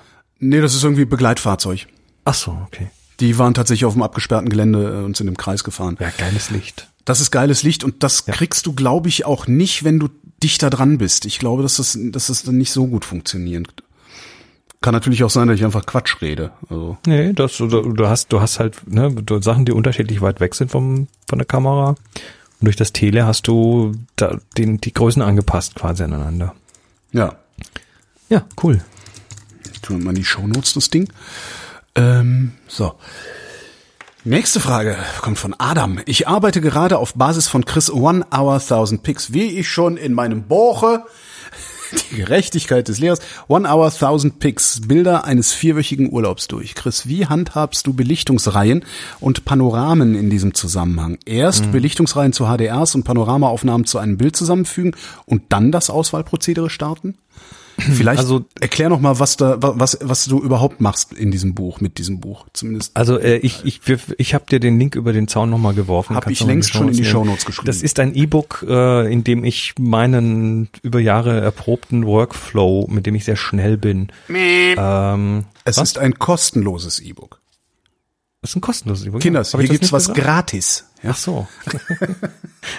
ich möchte nur eure E-Mail-Adresse, aber dann ihr, ihr müsst euch auf den Newsletter eintragen, aber ihr dürft euch hinterher wieder austragen. Ähm, weil ich schicke da eh, ich schick da quasi eh nie was raus. ist tatsächlich so. Ähm, bin ich viel zu faul dafür. Also One Hour 1000 Picks ist ist die ist die sagenhafte Versprechung, dass man in einer Stunde 1000 Bilder bearbeiten könne. Und äh, mit viel Übung geht das auch. Und äh, letztendlich ist das Ziel, aus den tausenden Bildern, die man aus dem Urlaub von der Veranstaltung mitgebracht hat, äh, möglichst schnell die Essenz rauszukristallisieren. Und das geht über einen mehrstufigen Workflow, der, der quasi so in, in drei Phasen. Das klingt alles total komplex, ist aber super einfach. Das E-Book hat 36 Seiten und äh, ist, ist ratzfatz durchgelesen. Und ähm, da, da ist unter anderem äh, die Einstufung der Bilder in ein bis drei Sterne. Ein Stern für hat dokumentarischen Wert, aber ich will ich nicht unbedingt vorzeigen. Äh, zwei Sterne braucht Arbeit und drei Sterne, oh ja, da möchte ich dran weitermachen. Mhm. Und äh, die Frage von Adam ist jetzt, was macht was mache ich mit Belichtungsreihen, also sprich diese HDR-Geschichten oder Panoramas? It spark Ähm, joy? Was, was ich da tue, ist, ich markiere die gerade tatsächlich. Ja, das ist natürlich die Frage bei den Bildern. Ist tatsächlich oft die Chris Frage. Kondo. Chris Kondo. Chris Kondo, genau. ähm, die, die Frage ist, ähm, wo passen da diese, diese Zwischendinge rein? Weil so eine Belichtungsreihe, so ein Panorama ist eben immer erstmal eine, eine Zwischenstufe zum fertigen Bild, da musst du noch was tun. Und ich gehe her und markiere die tatsächlich als zwei Sterne. Zwei Sterne sind Bilder, die, die brauchen noch Arbeit. Hm. Was ich dann aber zusätzlich tue, und das habe ich nirgendwo in diesem E-Book aufgeschrieben, weil, ja, weil ich es halt nicht aufgeschrieben habe, ähm, ist, dass ich, dass ich da noch ein, ein Keyword, ein Schlüsselwort ranhänge an diese Bilder. Und zwar entweder HDR oder Pano. Damit ich die hinterher wiederfinde. Stimmt. Und dann habe ich so eine kleine Smart Collection und die zeigt mir dann alle Bilder, wo Pano oder HDR als Schlüsselwort mit drin steht. Und da kann ich dann in Ruhe, wenn ich dann irgendwie denke, jetzt hast du die Zeit dafür, diese Pano und HDR Bilder bearbeiten, zusammenstitchen und dann dem, dem restlichen Prozess quasi zuführen. Hm. So mache ich das. Ich mach das gar nicht. Marius schreibt, äh, welche Reinigungsmittel und Utensilien sollte man denn für sein Fotohobby haben und was setzt man wofür ein? Also klar, Scheuermilch für die Linse und den Lenspen für die gründliche Außenreinigung. In diesem Sinne, wer reinigt, ist nicht tot. Auch schön. Uiuiui, da bist, da bist du bei mir an der falschen Adresse, weil meine Kameras immer in einem gruseligen Zustand sind. Chris, Chris Ähm, reinigt noch nicht mal seine Flinten. Nee, also ich, ich habe in der Tasche in der Regel ein Mikrofasertuch. Ich werf gerade Zeug runter. Also ein Mikrofasertuch. Und zwar so, so, so 30 mal 30 Zentimeter für die Küche, ne, wo man so eigentlich, was man so als Putzlappen verwendet. Die, kaufe, die kaufe ich im Fünferpack im Supermarkt. Und dann nehme ich mir eins und steck's mir in die Tasche und dann äh, wird damit die Kamera ab und zu mal äh, sauber gemacht. Feucht Entweder gewischt. Gehst du mal, gehst du mal nass durch mit. feu feuchtes Tuch. ähm, und, und wenn, wenn so ein trockenes äh, Mikrofasertuch ist super, um zum Beispiel vorne mal das Objektiv zu putzen damit. Und Ja. das ist es. Ich habe auch nur Das so ein Mikrofaser, also ich habe hab ich auch halt so ein Brillenputztuch. Ja. Ich bin ja Brillenträger, das heißt, ich habe eh überall liegen Mikrofasertücher rum. Ja. Damit gehe ich halt mal über die Linse. Gucke vorher, ob ich da Mhm. groben Dreck drauf habe, äh, weil ich die Linse halt nicht schleifen will. Und Ja. irgendwann habe ich mir auch mal so einen Blasebalgpinsel gekauft für innen, aber habe ich auch noch nicht, habe ich noch nicht. Also äh, man, man kann da beliebig viel Geld ausgeben mit Spezialreinigungsmittel für Kameras und für Linsen und für Sensor, Sensorenreinigung und so weiter. Ja, ich habe noch so ein Sensorreinigungskit hier rumliegen mit so äh, Swaps und Tröpfchen. Aber auch das brauche ich eigentlich quasi fast nie. Aber für außen, ja, abwischen, ab, abpusten, das war's eigentlich schon. Johannes schreibt, ich würde gerne Gewitterblitze fotografieren. Habt ihr Tipps für die richtige Belichtung? Meine Kamera, eine Lumix G9, hat einen Pre-Burst-Modus. Hilft das? Habt ihr Erfahrung mit externen Auslösern, zum Beispiel dem Pluto Smart Trigger? Gewitterblitze fotografieren ist äh, viel, viel einfacher und viel weniger technisch, als du denkst, Johannes. Und äh, sogar so einfach, dass früher die Fotografen mit den großen Filmplattenkameras auch Blitze eingefangen haben. Und äh, also man, man muss nicht, wenn's blitzt, schnell auslösen. Weil das schaffst du eh nicht.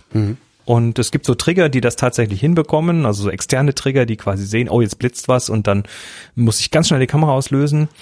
Ähm, Pre-Burst-Modus ist super klasse, aber der, die Art und Weise, wie das funktioniert, ist, du packst die Kamera auf ein Stativ, du stellst eine relativ ähm, niedrige ISO ein, so ISO 100 und machst eine manuelle Belichtung, das ist wichtig an der Stelle.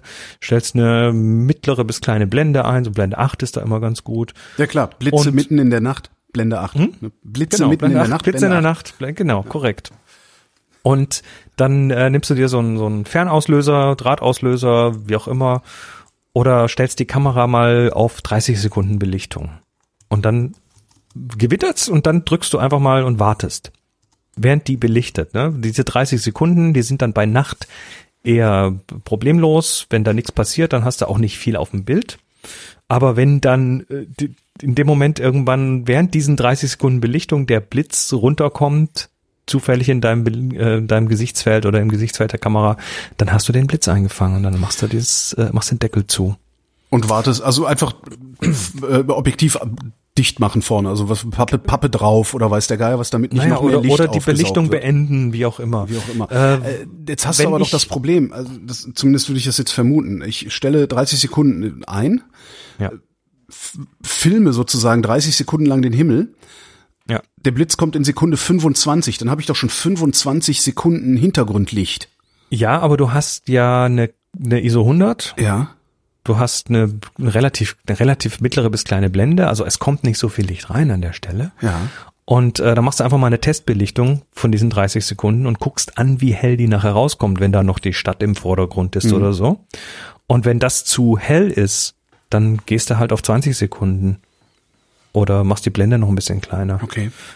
Und äh, auf die Weise, ähm, also wenn, wenn ich wenn ich Gewitter fotografiere, dann ist es tatsächlich so, ich mache das eher so 10 Sekundenweise äh, und habe dann so die Kamera auf auf so einen so einen Automodus stehen, mach alle 10 Sekunden ein Bild. Das heißt, die macht alle 10 Sekunden eine 10 Sekunden Belichtung. Ich, äh, ich versuche die Kamera ungefähr in die Richtung zu zielen, wo das, äh, wo der Blitz, wo die Blitze runtergehen. Und dann äh, mache ich da, ich habe keine Ahnung, 100 Bilder, 200 Bilder. Und auf den meisten ist nichts drauf und auf manchen ist irgendwie ein schöner Blitz drauf. So machst du das. Da habe ich übrigens auch mal eine tolle Wette gewonnen mit dem Ding. Und zwar, äh, das war mit Freunden, da hat jemand gesagt, äh, nee, da habe ich behauptet, ich wäre schnell genug, einen Blitz zu fotografieren von einer anderen Kamera. Oh, ah, hahaha, clever. Und zwar aus der Hand. das heißt, und, äh, die die ganze Zeit die offene, offene Kamera dahin gehalten. Nee, die, die einzige Bedingung war, dass wir runterzählen, 3, 2, 1, 0 und bei 0 äh, lösen wir beide aus. Das war der, der Hintergrund. Also der eine mit dem Blitz, der auslöst und ich mit der Kamera, die den Blitz einfängt. Das, bei Und dir war aber das Auslösen, das Abschalten, ne? Oder? Nee, was, nee, bei, bei mir war das einfach, äh, war die Belichtung so auf eine, auf eine Viertelsekunde gestellt. Das war auch ein bisschen düster im Raum und so. Und ich habe einfach kurz bevor der andere abgedrückt hat, ausgelöst und damit war auf jeden Fall der Blitz irgendwie drin. Und das hat irgendwie zuverlässig zehnmal hintereinander funktioniert. Und die anderen waren dann doch sehr schockiert, wie schnell meine Reaktionszeit war. Lucky Chris. Juna. So kann man sich zur Legende machen. Genau. Juna fragt, wie gehe ich mit Nahlinsen, da haben wir sie wieder, bei einer Rangefinder um? Ich habe eine Robot Royal Rangefinder Kamera und irgendwo bekam ich Nahlinsen dazu. Bei Spiegelreflexen sieht man ja das Ergebnis quasi durch den Sucher. Bei Rangefindern ist mir das ein Mysterium oder ein Knoten im Hirn. Ja. Meine Rangefinder, äh, also ich habe eine Vogtländer Besser 2, ähm, wenn ich da Objektive wechsle, was ja letztendlich das gleiche ist, ähm, ich habe einen Einstellring, mit dem ich in meinem Rangefinder, also in meinem Sucher, den Rahmen verstellen kann. Also ich kann dem Ding sagen, ich habe einen 30er, einen 50er oder ich glaube einen 90 Millimeter drauf oder so. Genau. Aber Also man das, ist das generelle Problem. Rangefinder ist ja ein Messsucher, das heißt, du hast äh, ein Objektiv und das geht direkt auf den Film und daneben hast du dann einen Sucher und da guckst du durch und die beiden haben äh, nicht so viel miteinander zu tun. Das heißt, du hast keinen Live-Preview von dem Ding. Ähm, ja, das Einzige, was du tatsächlich tun kannst, wenn du da eine Nahlinse drauf machst, ist äh, rauszufinden, wie sehr die den, den Bereich verkürzt und zu messen. Ja. Also wirklich mit dem Metermaß, Zentimetermaß irgendwie abzumessen, den Abstand. Anders geht's nicht. Es sei denn, du hast eine Nahlinse, wo dann noch eine zweite Nahlinse für den Sucher draufkommt, aber das ist eher unwahrscheinlich. Ich guck gerade, was das ist, diese Robot Royal. Ah, so eine, ja doch, so eine relativ kleine. Manchmal gibt's das ja auch, dass wenn du ähm, Objektive wechselst auf analogen, dass du dann auch den Sucher wechseln kannst. So, das habe ich auch schon mal gesehen. Also was es ist, scheint was tatsächlich für die Robot Royal Aufstecksucher zu geben, ja, die dann zu den unterschiedlichen Brennweiten passen. Brennweiten ja, aber Brennweite hat ja mit der Nahlinse erstmal nichts Stimmt. zu tun. Obwohl doch, du veränderst doch die Brennweite dadurch, oder nicht? Nö, mit der Nahlinse veränderst du erstmal erstmal nur den den Abstand. Also Lupe. Ja, okay. äh, Du bist dann hm, ändert das die Brennweite? Hm. Jetzt jetzt komme ich ins Schlingern. Also ich würde jetzt aus meiner naiven physikalisch-technischen Minderbildung annehmen, dass das eine Brennweitenveränderung ist. Nee, du hast recht, du hast recht. Äh, aber, aber eben auch Mindestabstandveränderungen. Aber Ja. Brennweitenveränderung ist richtig. Nur hast du da wahrscheinlich nicht die Möglichkeit, das entsprechend einzustellen. Und was du da als Rahmen im Sucher bekommst, jetzt kommt das Problem, ist ja nur eine Kompositionshilfe, Ja. weil der dir sagt, wo dann das Bild aufhört. Ja. Aber das Scharfstellen, und da, da geht's ja drum, das kriegst du damit immer noch nicht gelöst. Mhm. Das Scharfstellen bei der Nahlinse, das ist das Problem. Also nicht, nicht die, nicht das Framing Ja, ja, ja. sondern die, die, die Scharfstellung. Also kannst du wirklich nur messen und dir einen Aufkleber hinten drauf machen, ja. Also im Prinzip brauchst du ein Maßband. Ja. Anders wüsste ich jetzt nicht. Das heißt, du bräuchtest Es gab zudem früher mal, früher gab's mal, ich weiß doch, da gab es für, das ist jetzt, ich gehe jetzt ein bisschen weit draußen gerade, aber es gab früher mal für ähm, Armbanduhren, konnte man sich kleine Kalender ans Armband selber machen. Ich weiß nicht, ob du das jemals gesehen hast. Das waren so kleine Aluminium oder was auch immer für so Stahlblech. Plaketten. Da war halt so ein ganz normaler äh, so ein Monatskalender abgebildet, ne, so äh, Montag, Dienstag, Mittwoch, Donnerstag, Freitag untereinander, so dass du dann gucken konntest. Und das Ding hatte an der Seite so kleine Flügelchen und diese Metallflügelchen hast du hinter das Armband geklemmt, so dass du praktisch so eine Metallplakette mit einem aktuellen Kalender auf deinem Armband hattest. Sowas wäre ganz praktisch dunkel. für sowas wäre wirklich mal ganz praktisch für solche ja, solche Kameraeinstellungen. Wenn du irgendwie was so, so Spezialsachen hast, Uhrenplakette. so eine kleine Plakette, wo du dir das drauf notieren kannst und dann klippst es dir halt an, wenn du losziehst. Oder Geschäftsidee. So. Weil das Da- Problem ist ja, man vergisst es halt immer wieder. So, dann hast du es gemessen, schreibst dir das irgendwo hin, dann bist du unterwegs und denkst, ach fuck, wo ist der Zettel jetzt oder Smartphone? Äh. Ja, du hast, aber hast, heute haben die Leute eine Smartwatch, da kann man dann einfach mal schnell das hinterlegte Dokument sich angucken, was Smartwatches. drin steht. Ich warte ja auch noch darauf, dass ich mit meiner Smartwatch fotografieren kann. Warum geht das eigentlich nicht? Das gibt welche. Das gab Mit schon Kamera welche drin? mit Kamera Ja. eingebaut, ja, ja. Finde ich eigentlich ganz cool. Gerade für Street, also so beiläufig Street. Ja, aber ich würde auf sehr viel in meiner, in meiner Smartwatch verzichten. Eigentlich würde ich sogar auf die gesamte Smartwatch verzichten, weil es eines der überflüssigsten technischen Gadgets ist, das ich mir in den letzten Jahren zugelegt habe. Also willst eine Dick Tracy Uhr, die fotografieren kann. aber mit einem ordentlichen, ordentlicher, also mit ne, so iPhone, iPhone-Kameras in der Apple Watch. Ja, nee, irgendwann kommt das. Irgendwann ist das möglich. Aber im Moment. Du hast dann vor allem, wenn du, wenn du Selfies damit machst, hast du immer so Bilder, die so von unten ins Nasenloch hoch fotografieren. Wo man dann auch immer so ein dickes Kinn hat. Darum Genau. machen da ja immer alle Selfies von schräg oben, weil dann sieht man so schön schlank aus. Mhm. Ich kann das gerne mal demonstrieren. Apropos demonstrieren, kommen wir doch mal zur Bilderschau. Machen wir. Fragen, Einreichungen. Wir sind sehr dankbar für Fragen, Einreichungen, sonst sind unsere Sendungen immer nur 20 Minuten lang. Ähm, Fragen reicht ihr bitte ein bei dem Link, der in den Shownotes auf vrind.de steht. Äh, oder ttft, ich kann das mal nicht, tfttf.com, ne?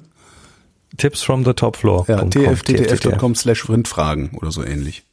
Ja, ja, passt schon. Gut, das erste Bild. Genau, drei Bilder. Das erste ist von Paul Neddermann, Sri Lanka Tuk Tuk. Sri Lanka, es. ach herrlich. Dynamik. Und- Dynamik im Foto finde ich immer, Ich, ich mag das. Also das ist ein Bild, das schön. ist aus, aus, wie gesagt, wohl in Sri Lanka passiert, in einem Tuk-Tuk. Das sind diese kleinen dreirädrigen, äh, ja, taxiartigen Geschichten. Und äh, man sitzt hinten und der Fahrer in diesem Fall vorne so eigentlich- taxiartige Geschichten ist ein bisschen, also es sind eigentlich sind es drei, ne, motorisierte Mofas, sind Mofas mit, mit Kabine. Diese Vespa-Dinger, ähm, wo sie in Italien auch mit rumfahren oder teilweise in den Städten so Hipster-Café drauf verkauft wird und sowas, genau. Genau, und äh, so, ein- so ein Tuk-Tuk kann man sich da eben mal schnell mieten ähm, und wohin fahren lassen. Und das ist also quasi von hinten nach vorne fotografiert, dem Fahrer so über die Schulter. Man sieht noch die Hand des Fahrers am Lenker. Man sieht den Fahrer noch im Spiegel und tatsächlich auch die Person, die fotografiert, wohl noch so ein bisschen, glaube ich. Und Oh ja, tatsächlich, ja, ja. Doch, und so aus. entgegen kommt ein anderes Tuk-Tuk, ist schön rot übrigens, entgegen kommt ein anderes Tuk-Tuk, das sieht man durch die Türe des Tuk-Tuk, weil das ist eine offene Türe, da kann man also auch rausfallen, wenn man möchte. Und das Ganze schön mit Motion Blur und Was ich mag, ist, dass das Bild tatsächlich so, so, so, so zweigeteilt ist. Halb, halb. Rechts ist die offene Tür, durch die man das entgegenkommende Tuk-Tuk sieht mit, mit Verwischung und links ist der Blick geradeaus Eben. auf den Verkehr. Und das ist auch, ja eben dadurch, dadurch, dass es, dass, dass halt auch die, die, die, ja, die Türkante im Grunde das Bild mittig teilt fast, äh, und du auf der linken Seite gar keine Bewegung hast, zumindest keine sichtbare Bewegung, weil natürlich alle in dieselbe Richtung fahren, so in etwa. Und dann Das hängt mitten, mittendran noch irgendwie so ein komischer, äh, so ein komisches Bildchen. Das sieht mir eher aus wie so ein angeschraubtes Blech und dass man sich da nicht wehtut beim Einsteigen. Äh, und da ist, glaube ich, das sieht aus wie Johnny Depp als Pirat. Stimmt. Mit oben drüber Piratenschiff und so. Da ist noch Ja, so ein Bildchen stimmt. drauf, was, was auch irgendwie Aufmerksamkeit will, weil das ist ein Auge, was dann anguckt. Also das Bild ist irgendwie so schön bunt und ja, kann mir das richtig gut vorstellen, wie es Ich so mag sowas. geht. Ich versuche das auch total oft, solche Bilder hinzukriegen, äh, ne, wo so ein wischendes Fahrzeug dann so durchfährt. Ich habe das in Prag mit äh, den alten Straßenbahnen versucht, hat aber nie wirklich geklappt. Was habe ich falsch gemacht? Nicht lang genug belichtet, die Kamera nicht gerade genug gehalten, wahrscheinlich auch nicht genug Burst gemacht, weil für sowas würde ich mal sagen, da machst du wahrscheinlich, äh, weil das das hop- holpert ja auch beim Fahren, äh, da machst du wahrscheinlich mal einfach mal die Kamera auf Burst und machst mal fünf bis zehn Bilder hintereinander. Schau mal, der hat Und- eine Dreißigstel. Das ist tatsächlich, das ist bei dem Licht, das da ist, wo er fotografiert hat, würdest du eigentlich auch nicht auf die Idee kommen, mit einer Dreißigstel zu fotografieren. Da hätte ich dann wahrscheinlich eher so eine, keine Ahnung, Zweihundertstel oder weiß der Geier was gehabt. Also Ja, wenn du wenn du bist du automatisch äh, äh, zu kurz, ne? Ja. So Motion Blur ist tatsächlich äh, so bei Fahrzeugen, also es gibt eigentlich so eine so eine so eine Faustformel für Mitzieher. Und zwar, dass du die Geschwindigkeit, also wenn du wenn du beim Fahrzeug mitziehen möchtest, dass der Hintergrund so ein bisschen verwaschen ist, äh, dann äh, solltest du ungefähr so als ich sag mal als Startwert die Belichtungszeit auf den Kehrwert der Geschwindigkeit in kmh Also setzen. es fährt 30, ich mache ein Dreißigstel. Es fährt 100, Korrekt. ich mache ein Hundertstel. Mhm. Und äh, dann hast du so einen so einen Motion Blur, der noch angenehm aussieht, aber nicht zu viel ist. Und in diesem Fall passt das, glaube ich, ganz gut, weil so schnell sind die Dinger nicht. Also ein Dreißigstel sieht da aus wie eine gute Wahl. Ja, hat gut geklappt. Ja. Und schöne Farben, schön, schön knallig, also schön Ja. satt. Das hat so, ein- hat so ein Film-Feeling von den Farben stimmt. her. Nächstes Bild von David, Up and Down. Oh, auch, auch Schwein gehabt. Also Zentralperspektive, ne? Genau. Das Rolltreppe von oben nach unten, zwei Rolltreppen, eine rechts, eine links, eine Treppenstufen in der Mitte, genau symmetrisch fotografiert und was echt super ist, im unteren Drittel dieser beiden Rolltreppen fährt gleichzeitig ein Mann runter und ein Mann hoch. Genau. Herrlich. Und, und dann hast du noch diese Halb-Halb-Geschichte. Also das ganze Ding ist eher so monochrom. Mhm. Ist es ein Farbbild, aber es fühlt sich sehr monochrom an, weil das halt Stahl ist und viel Grau und so. Aber selbst das Äh, bisschen Rot, was da ist, was sind das so Notausknöpfe oder so, sind Ja, sowas. symmetrisch, also sie sind auf gleicher Höhe. Das ist Richtig. Und, und das eine Ding, was jetzt die Symmetrie einfach komplett durchbricht, ist, dass die, die Abdeckung oben an der Decke auf der einen Seite schön intakt ist und auf der anderen Seite nicht, nicht äh, da ist. Stimmt. Also du hast auf der einen Seite Baustelle und auf der anderen nicht. Der Man Rest ist aber sehr symmetrisch und das finde ich irgendwie cool. Man guckt auch zuerst auf die kaputte Decke. Normalerweise würdest du zuerst auf die Menschen gucken, aber das ist so Ja, auffällig. so dass- klein, ne? Ja. Das, äh, Und es ist so auffällig, dieser Unterschied an der Decke, dass du Mhm. zuerst auf die Decke guckst. Sehr schick. dass, dass David es nicht ganz symmetrisch hinbekommen hat, sieht man daran, What? dass auf der einen Seite man die Rolltreppe sieht und auf der anderen nicht, also die Stufen. Oh, stimmt. Ein klein bisschen nach links noch. Aber das ist, das, das ist so Zentralperspektive. So frontal auf was drauf. Etwas mittig komponieren, symmetrisch komponieren. Ähm, das ist so ein Ding, wo ich sag, noch einen Ticken aufpassen und Mhm. korrekter machen, damit das dann wirklich sitzt. Weil wenn es so ein bisschen nicht sitzt, dann Hast du hinterher so Typen ein wie dich am Bein, die Genau. jetzt aber mal. Aber nee, geiles Bild, deshalb Ja, habe ich ja ausgesucht. Also gefällt mir. Auch da wie immer die Frage, hat er darauf gewartet oder Ja, mit Sicherheit. ja?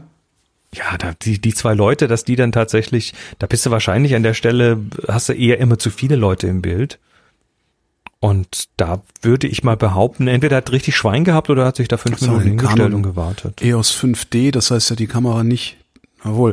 Wenn du die Kamera die ganze Zeit umhängen hast und dann da um die Ecke kommst und siehst und denkst, oh geil und machst Schnapp, kann ja Dann durchaus musste sein. aber, dann sollte die Kamera bereit sein, wenn das, wenn du das Glück auch tatsächlich nutzen möchtest. Nee, er hat Ansonsten- gewartet. Er hat gewartet, er hat eine Zehntelsekunde aus der Hand, vermute ich mal. Zehntelsekunde aus der Hand, vermute ich auch, wahrscheinlich ein Burst von ein paar Bildern gemacht, damit es dann auch wirklich sitzt. Gewartet hat er. Ja. Aber gut gewartet. ist doch Muss man auch mal sagen. Gut gewartete Rolltreppe. Das letzte Bild kommt von Barahir Ja. und heißt Herbst. Und ist, ist es schwarz-weiß? Ja, es ist schwarz-weiß. Es ist ein Schwarz-Weiß-Bild und es hat ganz komische Schärfenverteilung. Also es ist Ja. ein Bild im Wald. Wir sehen Bäume, wir sehen Blätter, die scharf sind, aber eigentlich außer den Blättern, die scharf sind, ist nichts scharf in dem Bild. Naja, vor allen Dingen. Das ist aber wirklich eine sehr komische Schärfenverteilung. also die Schärfenwurst ist im Grund, naja, Die Schärfenwurst ist ganz komisch. ist das, ist das so ein Lenz, das ist fast wie mit so einem Lenzbaby oder so, ne? Er, er- er hat Gott sei Dank, also Jonathan heißt er, das hat Gott sei. Dank unten reingeschrieben, was es ist. Es ist eine Intrepid 4x5 Mark III. Also Intrepid ist eine, das ist eine 4x5 Zoll Großformatkamera. Also so ein Ding mit einem Balgen. Und darauf ist ein Kreuz nach Symmer äh, 210 Millimeter Objektiv. Also ein äh, für, für eine 4x5 Zoll Kamera, für eine Großformatkamera ist das ein leichtes Tele. Ja. Und äh, was Jonathan da gemacht hat, ist, er hat äh, vorne den die, die vordere Standarte, also den Teil, wo nicht der Film drin ist, sondern das Objektiv, Ja. äh, die hat er seitlich verkippt. So, Also es ist eigentlich ein Tilt. Ja, und das, das Absurde, ich versuch's mal zu beschreiben. Also es ist ein, ein, ein herbstlicher Wald, schwarz-weiß, die Blätter sind vermutlich gelb oder braun oder sonst was. Hier sind sie einfach nur äh, hell. Du hast die sehr dunklen, fast schwarzen äh, Stämme, sieht ein bisschen aus wie Birke oder irgendwie sowas, also vergleichsweise dünne, lange Stämme. Ähm, und man guckt so in so, so, so ich weiß gar nicht, so ein Waldweg, könnte ein Waldweg sein, man guckt so die, ein bisschen in die Tiefe des Weges. Und normalerweise würde man ja erwarten, dass auf einer horizontalen Ebene irgendwo Schärfe liegt. Tut sie aber nicht, sondern das, was man gewohnt ist, dass auf einer horizontalen Ebene die Schärfe liegt, also irgendwo in der Mitte, also unten ist unscharf, äh, oben ist unscharf, dadurch hat man dieses Vorwärts-Rückwärts, äh, diesen Eindruck. Ähm, das Ding liegt halt nicht in der horizontalen, sondern es liegt in der vertikalen. Und je länger ich da drauf gucke, desto mehr macht mich das fertig. Das ist echt, Ja. echt cool. Also es ist wirklich cool. Also weil das jetzt sieht's halt so aus, als wäre also man, man das Gehirn kriegt nicht so richtig geparst, wo ist denn jetzt eigentlich vorne und wo ist hinten.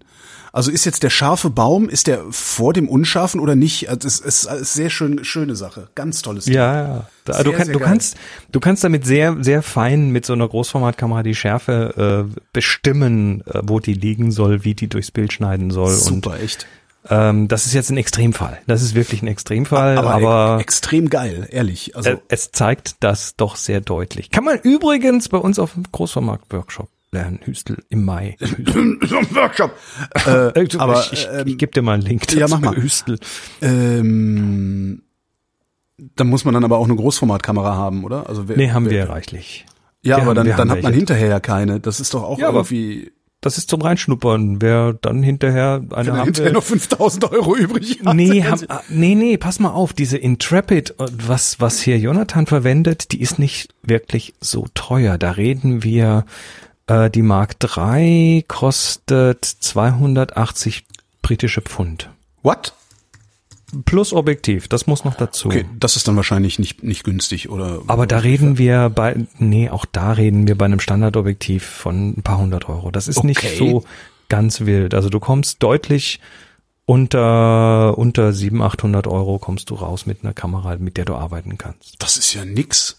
Also ist- jetzt es ist natürlich viel Geld, aber wenn, wenn du jemand bist, der Großformat fotografieren will, dann ist das die ja wirklich also Einsteigerkamera. Das ist die Einsteigerkamera. Die haben vor ein paar Jahren angefangen mit einem, ich glaube, das war ein Kickstarter, äh, wo sie diese diese Intrepid angefangen haben. Das ist, ist die ist aus Sperrholz beziehungsweise aus dickem Multiplex ist die. Mhm. Ähm, die ist also relativ günstig produziert, deshalb können die die so günstig machen.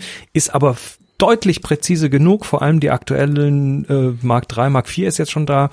Äh, Stabilklasse gibt's in Rot, den Balken in Rot, Grün, Blau und Schwarz. Uh.